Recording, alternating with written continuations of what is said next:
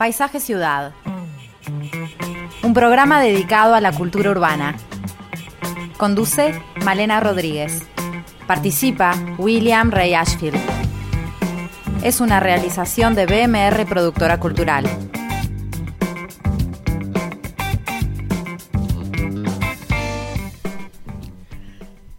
Hola a todos, muy buenas tardes. Una tarde gris como hoy. Vamos a venir con un tema que tiene que ver con eh, Uruguay, con el país, pero también con el exterior. Y vamos a plantearnos una pregunta, ¿cómo viviremos juntos?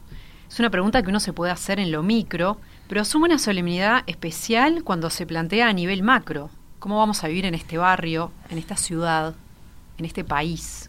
¿Cómo vamos a vivir en el mundo juntos? La Exposición Internacional de Arquitectura de la Bienal de Venecia es una de las más prestigiosas exposiciones internacionales en este rubro y este año se plantea justamente esta pregunta. En general, la Bienal lo que busca es proponer y mostrar soluciones arquitectónicas a problemas sociales, humanísticos, tecnológicos que surgen en esta época. Esta edición, que es la número 17 y que ya empezó, ya está abierta desde el pasado 22 de mayo hasta el próximo 21 de noviembre, ilvana las distintas respuestas que han dado los participantes. Estamos hablando de 112 participantes de 46 países. En cada ocasión en que se da esta bienal, la Dirección Nacional de Cultura del MEC organiza un envío oficial para el pabellón de Uruguay, este maravilloso pabellón que, tenemos el privilegio ¿no? de, tener, valga la redundancia. En esta edición el desafío fue encarado por Silvana Bergson, que es directora del Instituto Nacional de Artes Visuales, y tres curadores en clave interdisciplinaria, Lourdes Silva, que es psicóloga y filósofa, Federico Lapeire, que es arquitecto, y Federico Laumarcino, que es arquitecto y artista. Con ellos vamos a estar conversando hoy. Pero antes vamos a hablar un poquito sobre la Bienal, sobre el pabellón, que es realmente todo un emblema y algo eh, de lo que estamos muy orgullosos. Para eso te damos la bienvenida. Willy, ¿cómo estás? ¿Qué tal, Malena? ¿Cómo andas tú? Bien, contanos un poco de este pabellón tan importante, ¿no? Porque en pocos países de Latinoamérica este, tienen un pabellón así. Sí, de todas maneras quisiera antes referir a un Uruguay, a un Uruguay fuera de fronteras, que está presente y que en alguna medida el pabellón de Venecia traduce esa presencia o una de esas presencias posibles del Uruguay en el mundo. Porque efectivamente hay una proyección del Uruguay en el mundo que a veces no vemos. Quizá porque frente a otros a otras presencias mundiales la nuestra puede parecer muy débil o muy tímida sobre todo si la comparamos con el de poderosas naciones actuales como lo son Estados Unidos, China o Japón. También si pensamos en, en países con una larga proyección histórica, a la manera de España, Gran Bretaña, Francia, Italia, cuyas culturas se han extendido por el planeta a lo largo de muchos siglos. Todos ellos exponen una importante presencia en el mundo a través de su producción artística y científica, desarrollada bueno, por múltiples plásticos y arquitectos, técnicos e investigadores. Todos ellos permiten que sus culturas se expandan efectivamente por el mundo. Pero igualmente podemos decir que hay signos y manifestaciones de nuestra cultura uruguaya en distintos continentes en función de profesionales de alto valor o de artistas de reconocida marca, pensemos solo, por citar figuras del pasado, a Barradas o Torres García, presentes en... Iturria, por ejemplo, que fue el único que ganó un alguno más contemporáneo, como podría ser el caso de Iturria. Y que ganó un premio, que fue el único en realidad. Sí, eh, bueno, no, además de Iturria podríamos citar a otros más, el caso de Barcala, por ejemplo, este que tuvo importante premiación en, distintas bienales, etcétera, ¿no? Eh, y esos eh, casos Barradas o García presentes en distintos museos y exposiciones mundiales. ¿no? Pensemos que una sala entera del Reina Sofía está dedicada a Torres García, por ejemplo. Sin embargo, podemos decir también que la presencia uruguaya a través eh, de bienes culturales, no necesariamente de personas eh, es reconocible en América por arquitecturas de referencia. Pensemos, por ejemplo, en la terminal de trenes del Ladio Dieste en Río de Janeiro o la sede de la Organización Panamericana en Washington, proyectada por otro profesional este, nacional, como es el caso de Román Fresnedo Siri. Podríamos continuar así con variados ejemplos también en Europa, como la Ópera de la Bastilla de Carlos Ott, o los increíbles y excepcionales jardines proyectados por el paisajista salteño Leandro Silva Delgado. Pero hay ciertos bastiones donde el país puede destacarse año a año, y ese es el caso precisamente del pabellón uruguayo en la Bienal de Venecia, donde de manera intercalada los artistas y los arquitectos son quienes lo van ocupando y lo preparan para poner en escena el estado del arte, podríamos decir, de la producción visual y arquitectónica uruguaya. Todo un verdadero desafío, por cierto, ya que lo que allí se expone alcanza, podríamos decir, una alta carga de representatividad y por tanto de compromiso. El pabellón de Venecia es propiedad del Estado uruguayo desde 1960, en que fue adquirido, aunque el terreno es usufructuado eh, por eh, concesiones de derecho de uso otorgadas por el municipio de Venecia cada 19 años, cosa que está muy bien porque de esa manera todos los países que tienen sus pabellones están obligados a rendir año a año eh, examen con la presentación de sus respectivas propuestas artísticas o arquitectónicas.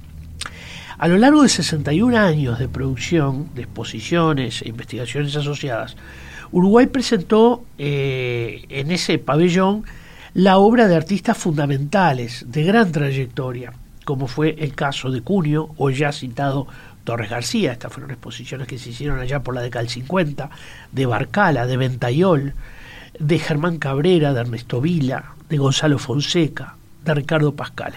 Fue la de Ricardo Pascale la única que presencié eh, de manera personal y fue una exposición magnífica, la recuerdo muy bien. Y más recientemente, bueno, eh, Wilfredo Díaz Valdés, Marco Maggi y Yamandu Canosa. Muchos casos compartidas, ¿no? Esas participaciones. A veces son compartidas, a veces estaban exclusivamente centradas en la obra de un artista.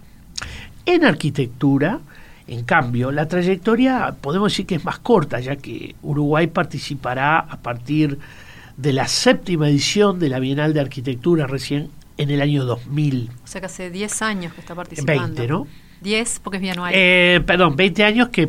20 años eh, cada Me refiero años. que hace 20 años, pero es verdad que, que es menos porque, Mm. bueno, es bienal. Eh, y participó en aquella oportunidad con el proyecto de recuperación del Teatro Solís como núcleo duro de, la primera muestra, bajo el título muy sugestivo de Montevideo, una ciudad para un teatro, un teatro para una ciudad. ¿eh? Casi podría ser un título para una, un programa de, de paisaje ciudadano. En la actualidad, bueno, los envíos nacionales están a cargo de la Facultad de Arquitectura, Diseño y Urbanismo, con una importante participación del Ministerio de Educación y Cultura, pero es interesante plantear que hay un concurso, eh, hay una exposición de propuestas y eh, un jurado selecciona, ¿verdad?, esa propuesta. La arquitectura uruguaya eh, se expone así junto a las grandes propuestas internacionales y por supuesto aquí importa sobremanera la exigencia previa que todos los, eh, digamos, quienes realizan la propuesta, quienes eh, finalmente ganan como expositores, este, una exigencia importante y bueno, la calidad final de lo expuesto que es fundamental por lo que ya dijimos, porque en alguna medida tiene una carga de representación muy grande para el país y por lo tanto un enorme compromiso.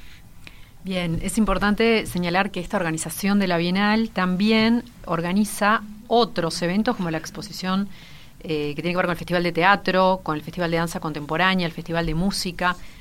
Pero hoy nos vamos a centrar en la arquitectura y ya están con nosotros Silvana Bergson y Federico Lagomarcino, con quien vamos a conversar después del corte. Recuerden que nos pueden seguir en en nuestras redes, Paisajes Ciudad Radio, también en Facebook. Eh, nos pueden mandar mensajes al 091-525252 y es mucho más fácil escucharnos por la aplicación para Android o iPhone. Ya venimos.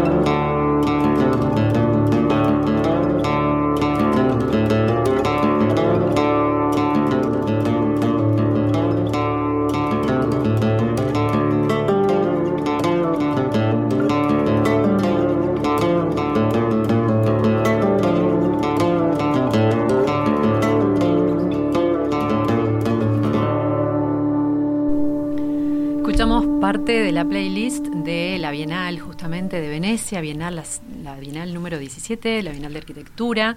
Y ya estamos junto a nuestros invitados, Silvana Bergson, que trabaja en el sector cultural desde 1999.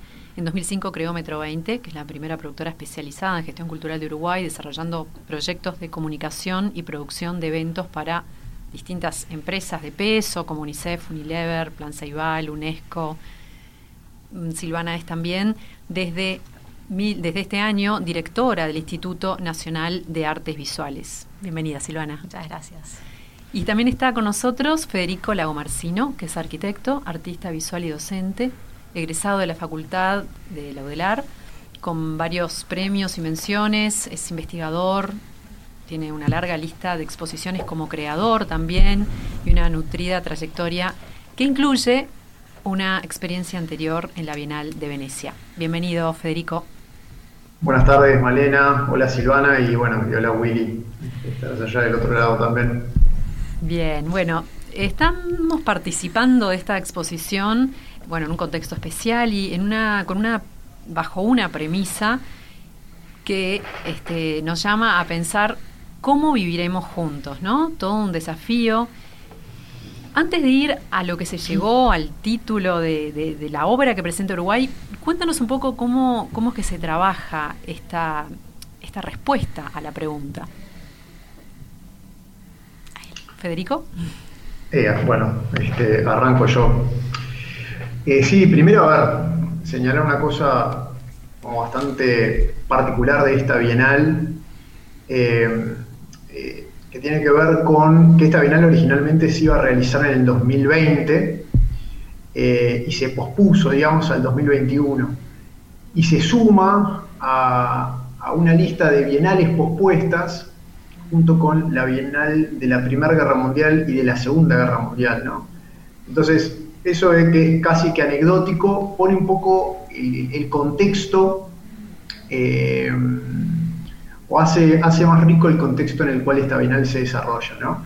La Bienal que claramente se signó y se caracterizó y, permeó todos sus contenidos condicionados al contexto sanitario global en el cual estábamos. Entonces, esta pregunta que hace Hashim Sarkis, que es el curador general de la Bienal, que plantea este eje, que es cómo viviremos juntos, cobra, cobra muchísimo más sentido o muchísima más potencia al desplegarse en un entorno como, el actual.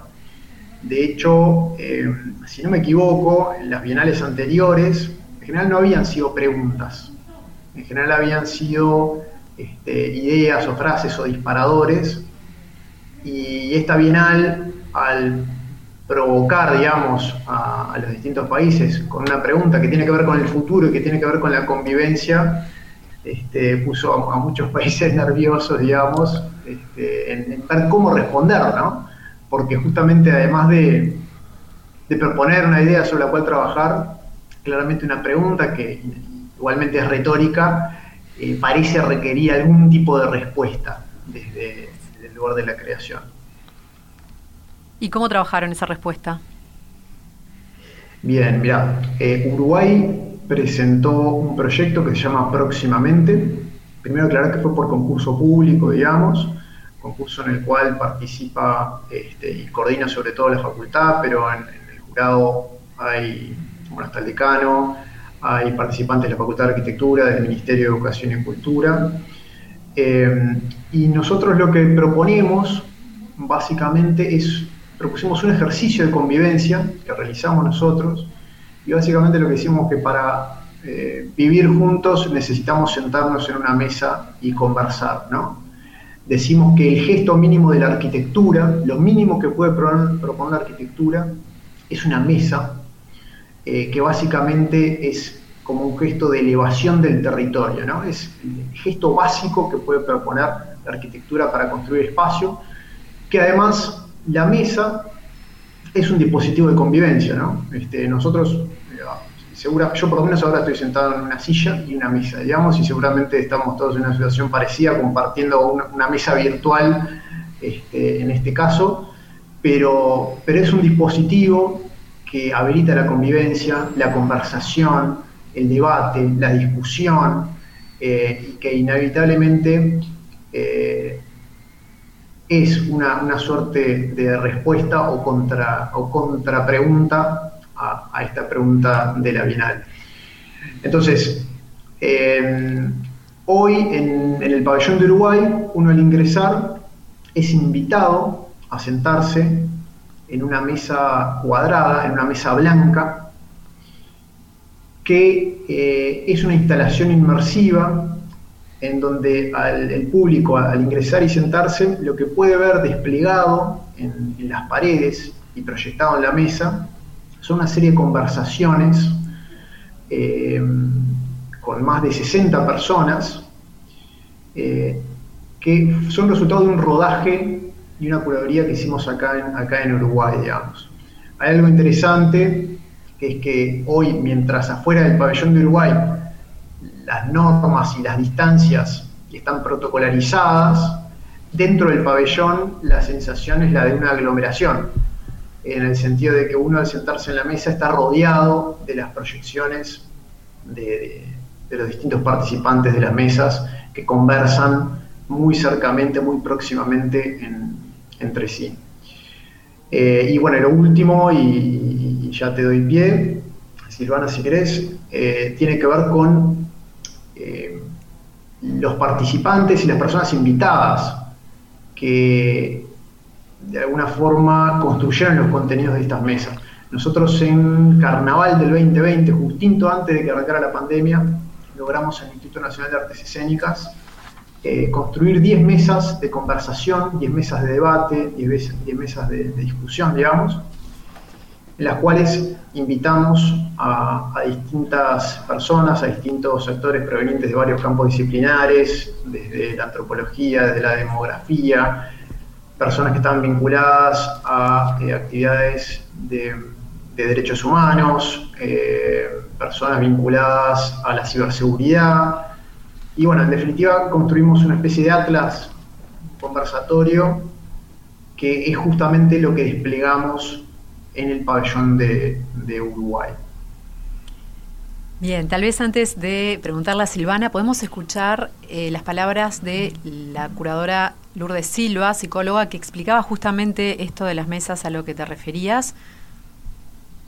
Los y las interlocutoras que participan de próximamente conforman en su generalidad un grupo heterogéneo, diverso, polifónico. A nosotros nos interesó convocar a diferentes actores políticos, sociales, que pudieran de alguna manera a partir de sus prácticas y sus discursos elaborar y diseñar posibles respuestas y visiones, especialmente a la pregunta curatorial de la Bienal, cómo viviremos juntos. Podría comentar algunos ejemplos de estos invitados. Tuvimos entre ellos a un grupo de jóvenes participantes del plan Ceibal. A ellos le propusimos que realizaran de alguna manera un diseño de una ciudad en el futuro, aproximadamente 2050, a partir de maquetas de la Facultad de Arquitectura y que entraran en una especie de taller y de diálogo para interpelar cuáles serían las condiciones del habitar en ese futuro. Otro grupo interesante fue la participación de alcaldes y de alcaldesas de varios sitios del país, a los cuales les invitamos también que desarrollaran una promesa, en el entendido de que la promesa es como una de las formas retóricas más singulares de la política, una promesa urbana. Y otro grupo también muy singular estuvo vinculado a invitar a antropólogos, eh, sociólogos, demógrafos y asistentes sociales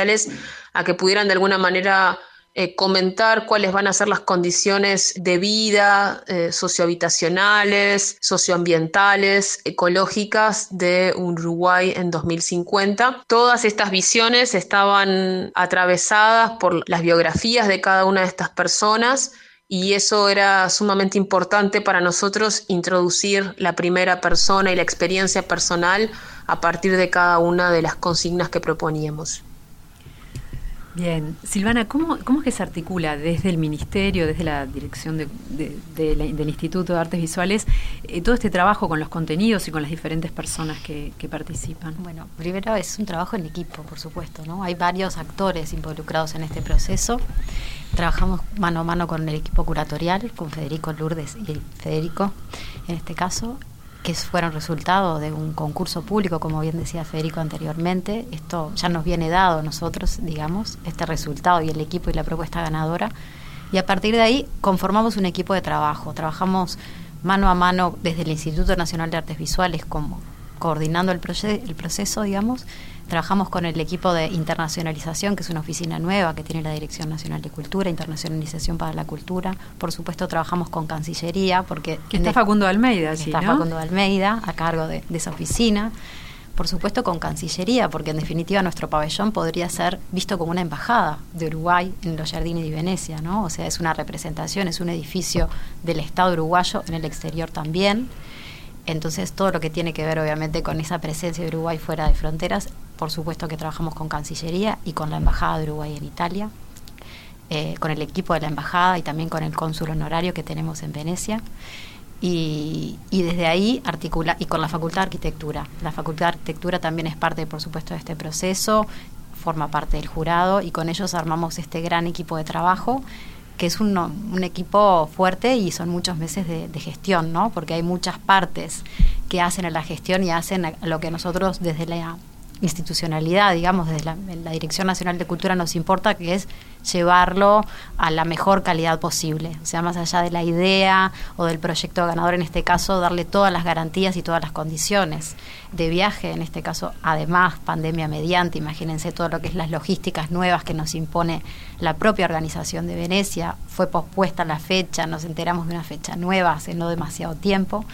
Eh, bueno, todo lo que es protocolos, pero bueno, también todo lo que es la comunicación, todo lo que es el mantenimiento del propio pabellón, nos ocupamos de eso también, de hacerle una puesta a punto al edificio que está mucho tiempo, estuvo mucho tiempo cerrado en este caso, porque al estar un año sin actividad, también eso implica un esfuerzo extra, que no es solo exponer un contenido, como este caso el de próximamente, sino que las condiciones edilicias estén dadas para eso. Y eso también es un trabajo que hemos hecho todos estos meses. Se trata, en este caso, eh, Federico, de una propuesta más conceptual y analítica, más que propiamente arquitectónica, ¿cierto? O sea, estamos con una mesa, que es lo que vemos en la Bienal, eh, una mesa blanca con todos estos dispositivos donde se ven las conversaciones, pero también hablan de una mesa negra que está en Montevideo. ¿Qué es esa mesa negra?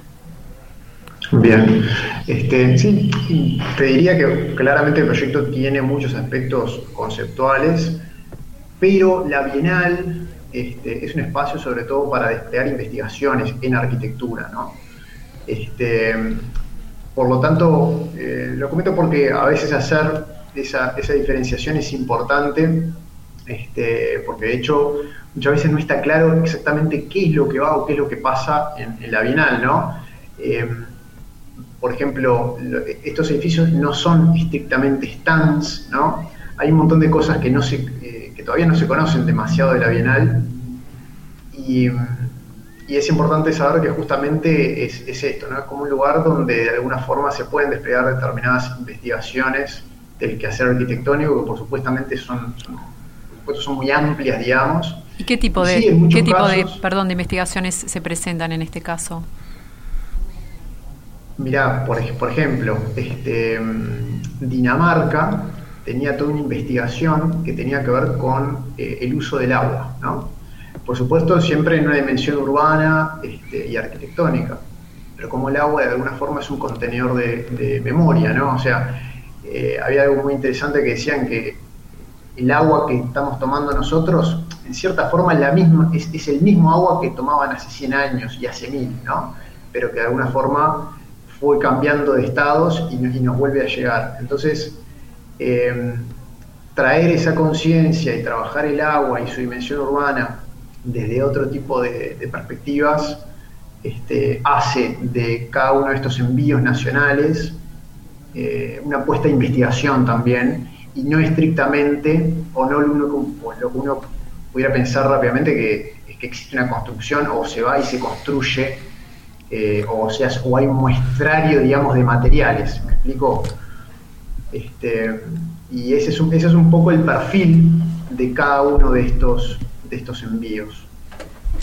Federico, eh, quisiera preguntarte, porque evidentemente ustedes hicieron mucho hincapié en la dimensión conceptual, eh, y evidentemente la propuesta tiene una dimensión conceptual fuerte, pero si eh, es posible hacer una descripción visual de, la, de lo que proponen, porque evidentemente la visualidad eh, marca también una fase o una parte bien importante que es la poética de lo que se presenta. ¿no? Es decir, yo supongo que hubo mucho pienso en torno a la dimensión del diseño, a la puesta en escena, al manejo del color frente a lo blanco.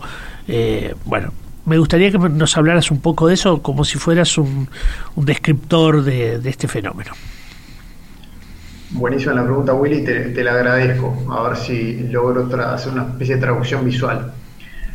A ver, el pabellón, el interior del pabellón de Uruguay es prácticamente cuadrado. Es una sala cuadrada eh, de aproximadamente 8 por 7 metros, esa es la sala la cual logramos nosotros, que tiene una altura de no más de 3 metros y poco. La sala es una sala en blanco y que en el centro del pabellón hay una mesa cuadrada. Eh, es una mesa que fue realizada con fabricación digital, o sea, cortada por router CNC y ensamblada en ese lugar. Al ingresar al pabellón uno ve únicamente esa mesa, pero eh, en cada una de las paredes eh, uno ve desplegado como, como, digamos, bustos parlantes de determinados individuos que son quienes van guiando la conversación. Entonces voy a explicar otra, eh, una consideración que tiene que ver con el rodaje que hicimos para desplegar esto en el pabellón. Imagínense que estamos teniendo una conversación y para registrar esa conversación colocamos una cámara en el centro de la mesa, que es 360, o sea que registra, digamos, eh, los rostros frontales de cada una de las personas de la mesa, y una cámara cenital, registrando, digamos, la tapa con las tazas, las manos, las lapiceras que se encuentran arriba de la mesa. Aquello que se registró en la cámara cenital es proyectado en la mesa dentro del pabellón y aquello que se registró en la cámara 360 es desplegado en las paredes del pabellón. Entonces, eh, cuando uno se sienta en la silla, uno puede visualizar en la mesa las tazas, las lapiceras, los vasos y las cuadernolas que estaban en el momento que se hizo el rodaje de la conversación, y en las paredes los bustos frontales de las personas que estaban sentadas en la mesa. Eh, eso es lo, más cerca que puedo llegar a hacer una traducción visual. Seguramente nosotros podemos enviar registro fotográfico y video que, eventualmente capaz que ayude luego a subirlo a, al YouTube de la radio pero espero haber sido lo más claro posible. Bueno, es interesante eh, qué, es lo que se habla en estas conversaciones, justamente la pregunta, ¿no? ¿Cómo viviremos juntos? ¿Cuáles son los temas que traen a la mesa? Bien, eh, como comentaba y comentaba Lu, muy elocuentemente, nosotros definimos 10 mesas de conversación. Y lo interesante de esas 10 mesas es que cada mesa tenía como una consigna, digamos, y unas personas invitadas en particular.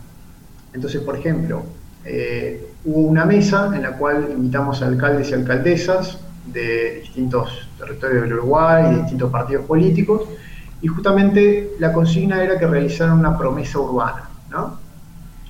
Eh, la estrategia de la promesa tiene que ver como con cierta visión a futuro y con lograr de alguna forma este, visualizar eh, propuestas desde actores que están en el territorio y que son desde la dimensión política eh, fundamentales en, la convivencia, ¿no? porque son políticos de, a pie y de mucho territorio, los cuales nos hacía un montón de sentido eh, para invitar.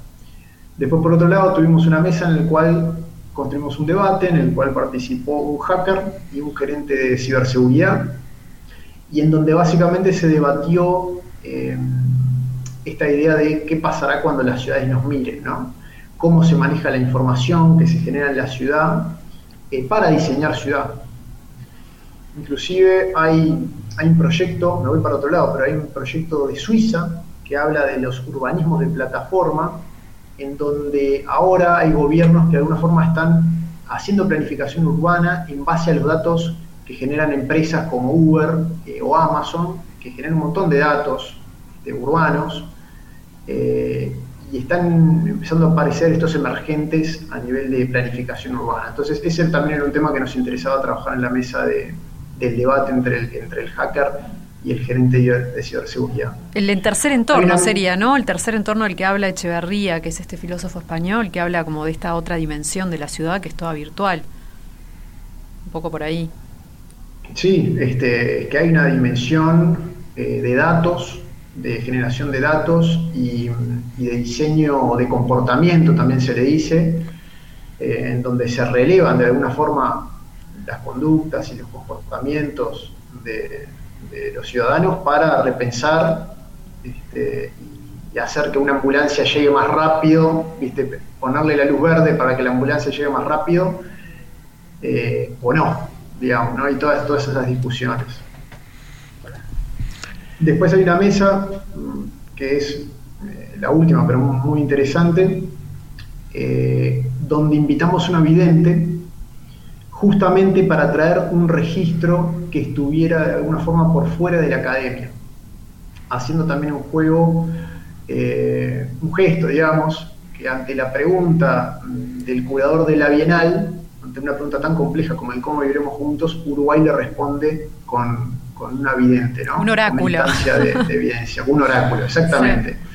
Que, fue una forma, que es una forma de conocimiento, o sea, este, a nivel, eh, digamos, ontológico y epistemológico, hay, hay algo muy interesante ahí para, para decir y nos, es muy llamativo. A mí me llamó mucho la atención ver en, en, el catálogo este incluso, bueno, todo el análisis ¿no? que hay después de, lo que expresa la vidente, me pareció realmente diferente y, muy interesante como, como forma de, análisis también.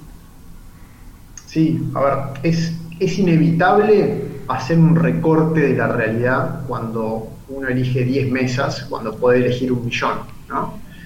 Eh, pero la participación de la vidente nos pareció interesante en la medida que estábamos buscando desde el discurso proponer un atlas de visiones, ¿no? Y en esto de la polifonía que hablaba Lourdes.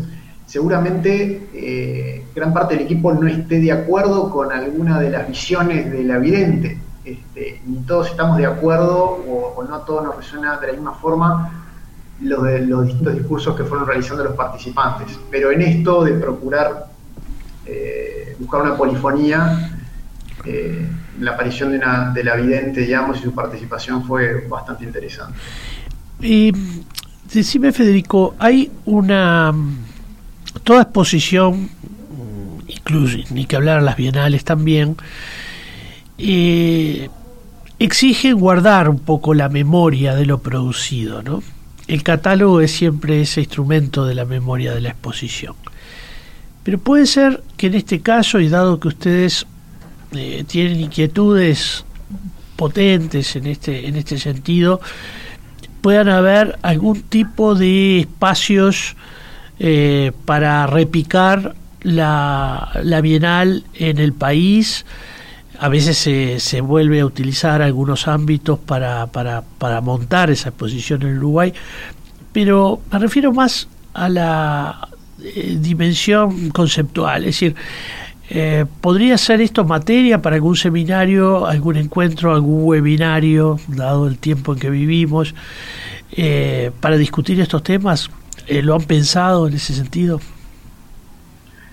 Sí, este, buenísima la pregunta. con respecto a lo primero, sí estamos planificando como una, una instalación, digamos, o traer los contenidos a, a Uruguay. Y con respecto a esto último que, que comentás, sí, en la medida que fuimos desarrollando los contenidos, nos imaginamos que eh, las distintas mesas de conversación pueden ser disparadores para, para investigación. Seguro que sí. De hecho, eh, tuvimos muy buena receptividad desde gente del área, desde la sociología, digamos, y de las humanidades. Tuvimos muy buena receptividad y de hecho hay algo interesante es que prácticamente no hay invitados en las mesas de la arquitectura. Eh, no hay arquitectos ni arquitectas. Justamente lo que nosotros quisimos provocar era que la arquitectura, en este caso, construyera el espacio, construyera la herramienta, la interfaz, eh, y, valernos de un montón de otros campos disciplinares para traer problemas que están por fuera de la arquitectura pero que son, son los fundamentales o son interesantes para, pensar desde la disciplina y reflexionar sobre sus soluciones, digamos. Pero sí, sin duda que pueden ser disparadores para, para investigaciones y bueno, la idea es con Facultad de Arquitectura, Facultad también de Comunicaciones y Humanidades, lograr generar algún tipo de instancia de divulgación y comunicación del proyecto porque porque tiene mucho, tiene mucho de eso. Sí, también contarles, como, como conversamos en la última reunión, Federico, que estamos trabajando para buscar la forma de que este proyecto, que además es muy viable de mostrar en Uruguay por las características, porque es audiovisual prácticamente, y eso nos facilita pensar en que el público uruguayo también lo pueda ver, ¿no? Y entonces desde el instituto, con el equipo curatorial, ya empezamos a delinear posibilidades para hacerlo viable el año que viene. Recordarles que esta Bienal cierran fin de año, ¿no? Fin de noviembre. Bien, buenísimo. Vamos a ir a un corte y enseguida volvemos y seguimos conversando sobre este tema.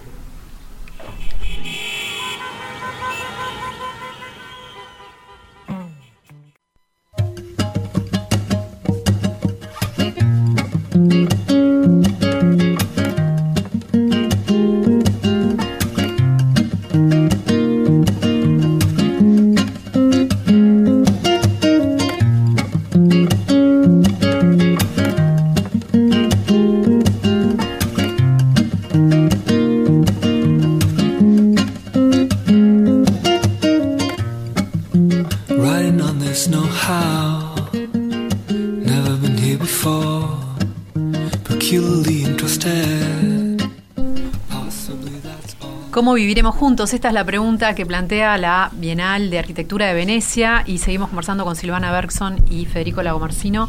Silvana, contanos por qué es importante que estemos participando en una Bienal así en Venecia.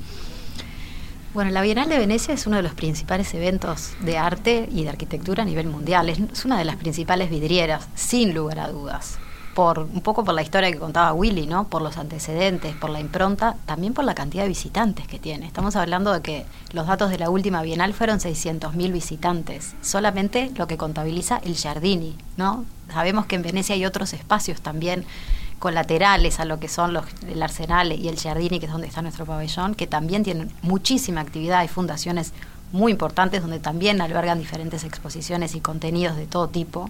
O sea que realmente es un evento de referencia. Eh, como son este, ferias comerciales, por decirlo así, ¿no? Nuestros oyentes que, que, lo puedan comparar con eso. Para nosotros estar en Venecia se está en las primeras ligas y posiciona a Uruguay a nivel mundial sin duda. Y en un buen pabellón. Y además tenemos el gusto de tener un pabellón, como decían antes, hay solamente tres países de Latinoamérica, junto con Brasil, Venezuela y Uruguay, que tenemos pabellón, lo cual es un enorme privilegio piensen que hay países como Argentina y Brasil, que, como Argentina, por ejemplo, que alquilan espacios para poder estar eh, en esta bienal. Para nosotros tener nuestra propia casa es, sin lugar a dudas, un privilegio y lo tenemos que cuidar. ¿Y También una responsabilidad ahí. ¿Algunas novedades en relación al pabellón? Nos informan que se va a declarar patrimonio, o sea, la intención es que se declare patrimonio junto con otros pabellones, pues nuestro pabellón... Patrimonio de... patrimonio... Italiano. italiano. claro, patrimonio italiano. Nuestro pabellón es del 1960, no es un pabellón viejito, está igual, eh, pero bueno, lo vamos cuidando y, y bueno, ahora tenemos esta noticia muy reciente, todavía no es un hecho, pero sabemos que están los planes. Bien, hablemos un poco del resto de la exposición. Yo leía eh, en alguna parte que, bueno, que, por ejemplo, el, Museo Victorian Albert participa ya por quinta vez en la Bienal y hacen una exposición que se llama eh, Tres Mezquitas Británicas. Y es todo un, nada, una, análisis de cómo hay 1.800 mezquitas en Inglaterra y todas se hacen, no, no, no, no, requieren para abrirse, digamos, de una autorización religiosa o de alguien en especial, sino que cualquiera puede abrir una mezquita, se hacen en, construcciones, o sea, en, lugares que ya tenían otro funcionamiento, o sea, todo algo muy interesante en relación a, al Islam, a cómo convive con Inglaterra. Pero bueno, eso lo leí, me pareció muy interesante y más con este museo involucrado que es fascinante. No sé, Federico, qué, qué cosas te han llamado la atención a ti de, de lo que has conocido que está participando en la, en la Bienal. Bien, este, sí, a ver, la Bienal, para que tengan una idea, a nivel de extensión tiene alrededor de 5.000 metros cuadrados, digamos, en exposición. Una bienal muy grande con, participaciones muy, este, muy variadas. De hecho, algo interesante es que esta, cada bienal va sumando países, digamos, ¿no? Este, y este año se sumó Uzbekistán, se sumó República Dominicana, se sumó Irak. Eh, y siempre eh, estas incorporaciones traen también como, como contenidos nuevos que, son, este, que van sumando al global de la Bienal. Pero nada, por, comentar dos proyectos, si, si, no me voy muy largo. Pero hay uno, primero decir que la Bienal se organizó en base a cinco escalas. ¿no? Em, cinco escalas que propuso el, curador general, que es primero cómo diseñar para nuevos cuerpos, o sea, para la, escala humana, cómo diseñar para personas, para nosotros que somos como los habitantes de, hogares y espacios, cómo diseñar para las comunidades, cómo diseñar para los territorios y cómo diseñar para una escala planetaria. Y en esto último me quería quedar porque para mí es, también fue una de las cosas como distintivas de la Bienal, eh, la aparición de muchísimos proyectos que tienen que ver con eh, el trabajo y el diseño a escala planetaria. Hay un proyecto de eh, un equipo de libaneses que se llama Design Earth, o sea, el diseño de la Tierra, donde básicamente proponen determinados, rediseñar la Tierra en base a la intervención de los sistemas naturales de la Tierra en base al trabajo con el agua, el trabajo con la atmósfera, el trabajo con los suelos, el trabajo con determinados minerales. Que es interesante porque claramente es un tema que hoy está en discusión, porque hoy es posible rediseñar la Tierra, hoy es posible intervenir en el núcleo y, alterar, modificar para bien o con, consecuencias desconocidas, digamos. Y de alguna forma hay varios proyectos que van en esta línea, de, de ensayar eh, estrategias de diseño planetarias, sobre todo en este momento que, la pandemia puso también como en, blanco sobre negro que, los límites entre los países son administrativos eh, y que claramente somos no, solo la globalización se queda corta, sino que somos un, único planeta. ¿Y cómo se ve reflejada? ¿Y cómo se ve reflejada la situación de la pandemia en los contenidos? Mira, este, te diría que en todas las memorias curatoriales de todos los proyectos hay alguna alusión a la pandemia. Este, eso, eso está claro. Em, no sabría decirte, o a veces no es tan claro, si los proyectos sufrieron alteraciones. Eso te iba a comentar. incorporaron ¿Cómo? No, ¿te acordás, te iba a comentar eso, Federico? ¿Te acordás que en alguna de las reuniones que tuvimos con todos los curadores de los países participantes en este proceso, algunos comentaban que estaban demorados porque estaban haciendo replanteos, porque el planteo del curador es previo a la pandemia, ¿no? Claro, por eso todo cambia. En estas reuniones que eran súper interesantes, que eran como de avances, equipos decían, bueno, nosotros estamos replanteando. Tenemos un proyecto, pero cambió el mundo. Entonces, por lo pronto tiene que ser cambiante ese proyecto. Exactamente. Sí, creo, yo un poco por lo que vi es que hay de todo, o sea, hay proyectos como el de Alemania que desde el día uno dijo, bueno, yo ya tengo todo listo, simplemente voy a esperar a que me digan cuándo puedo mandar las cosas, porque los alemanes ya tenían las cosas cerradas. Hay otros proyectos que los contenidos uno ve que, que se modificaron o fueron para otro lado, y hay otros proyectos que el texto curatorial dice que se modificaron, pero el contenido este, a veces no, no, parece seguirlo, digamos, ¿no?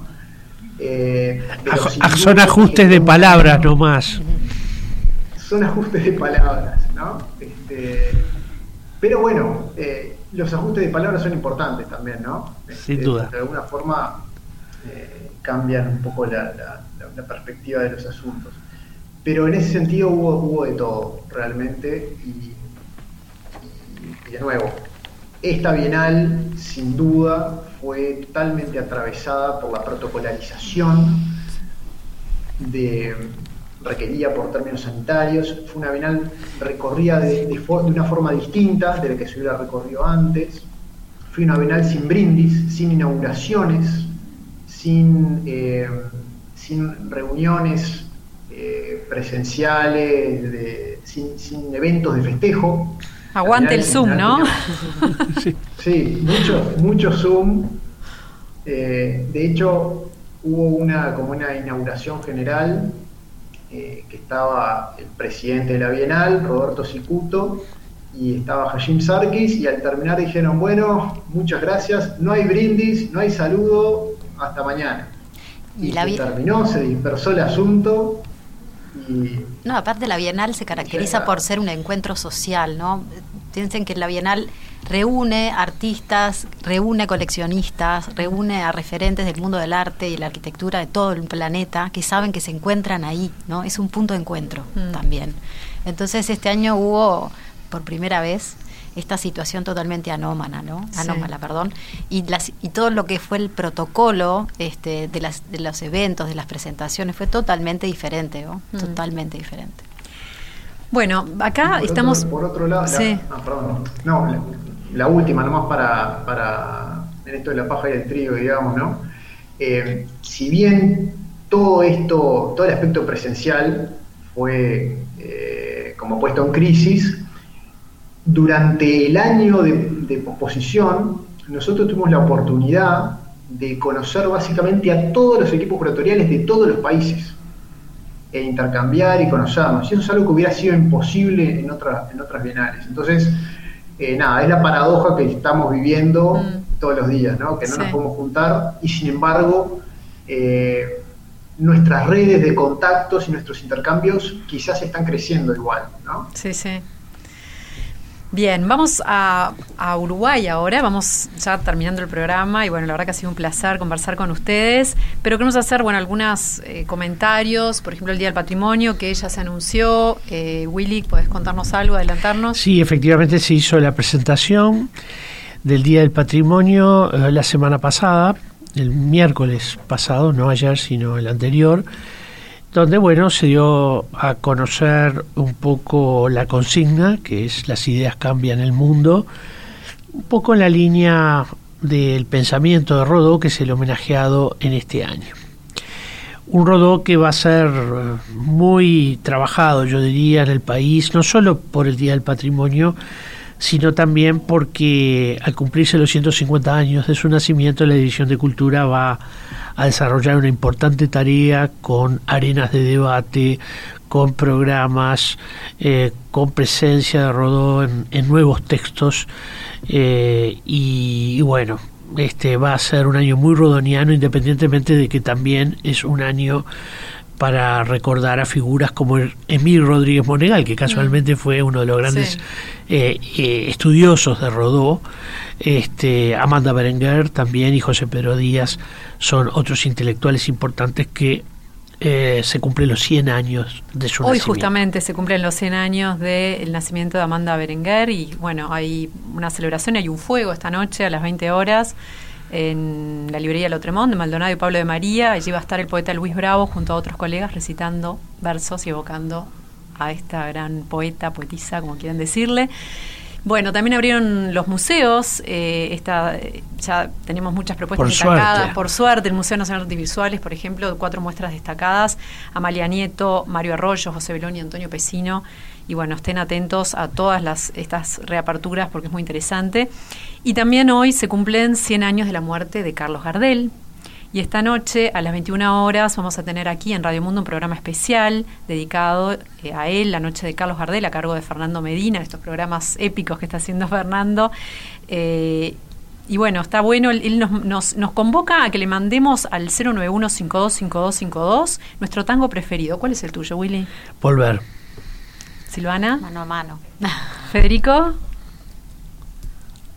¿cuál es el tuyo? Tu tango preferido. No, la comparsita. Bien, bueno, yo les cuento el mío, golondrinas, y nos vamos con ese tema. nos vamos con golondrinas, que pasen muy bien, hasta la semana próxima. Chao.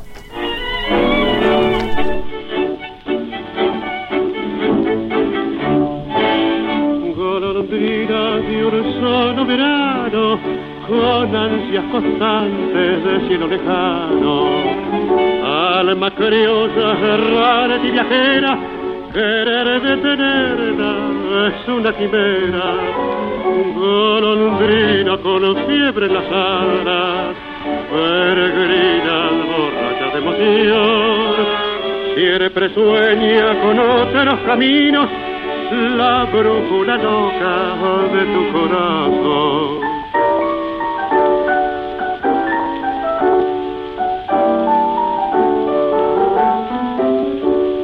Criollita de mi pueblo, bebeta de mi barrio, la golondrina un día su vuelo detendrá. No habrá nube en sus ojos de vagas lejanías, y en tus brazos amantes su nido construirá su anhelo de distancia y aquí estará en tu boca con la dulce fragancia de tu viejo querer criollita de mi pueblo bebeta de mi barrio con las alas plegadas también se devolver Paisaje Ciudad. Un programa dedicado a la cultura urbana. Conduce Malena Rodríguez. Participa William Ray Ashfield. Todos los jueves a las 14 horas con repetición a las 21. En Radio Mundo 1170 AM.